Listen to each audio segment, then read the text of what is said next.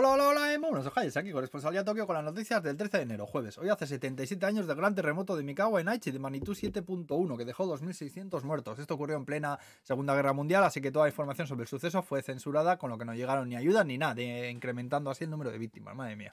Eh, bueno, lío, subida de precios de papel higiénico, los pañuelicos de papel. También siguen subiendo los casos en la sexta ola en la que estamos. Tokio, Osaka y Okinawa a la cabeza. En total, 13.000 nuevos ayer en todo el país. Por cierto, que los americanos se han comprometido a no dejar salir a nadie de sus bases en Okinawa hasta que escampe, por lo menos. Eh, ayer también se entregaron unas 12.000 firmas al gobierno para que suavice las restricciones fronterizas. Y hasta Mikitani, el presidente de Rakuten, dijo el otro día que esto no podía ser. Mikitani tiene una cabeza que se peina con un rastrillo. También te lo cuento esto, pero no le falta razón, ¿eh? que no dejan entrar ni a Cristo bendito. Eh, también han salido las cifras de víctimas del mochi de estas navidades: 4 muertos y 19 hospitalizados. El mochi es un arroz muy, muy prensado, muy viscoso y pegajoso ahí, que esta edición comer en año nuevo porque dicen que trae buena suerte. Pues todos los años algún anciano se atraganta, machos. Alguna vez coméis esta gaita, masticad bien, haced el favor. Eh, luego, hablando de canas, también la persona viva de más edad del mundo es una japonesa llamada Kanae Tanaka, que cumplió 119 años el otro día. Hacía 22 años desde que alguien cumplía semejante cifra. Felicidades, chata.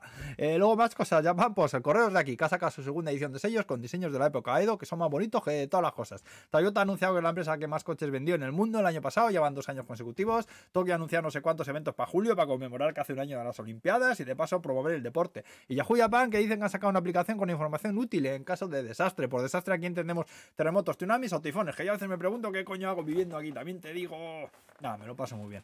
Eh, luego, polémica tenemos. Es que han sancionado a un bombero por tener un segundo trabajo que parece que no se les está permitido. Pero la movida es que no es un trabajo en sí, sino que el señor resulta que es youtuber, eh, que se ha hecho famoso por sus streamings de videojuegos y que está monetizando el asunto con ganancias de más de un millón de yenes y así. O sea, no es que sea un trabajo, o sí, lo hacen en su tiempo libre, pero ganar tanta pasta, yo qué sé. El caso es que qué más les dará a ellos, digo yo.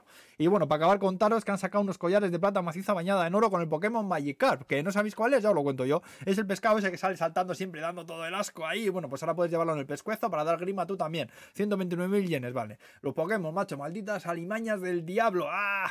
Y bueno, ya estaría. Hala, pues que no me da tiempo más. de buen jueves, agur.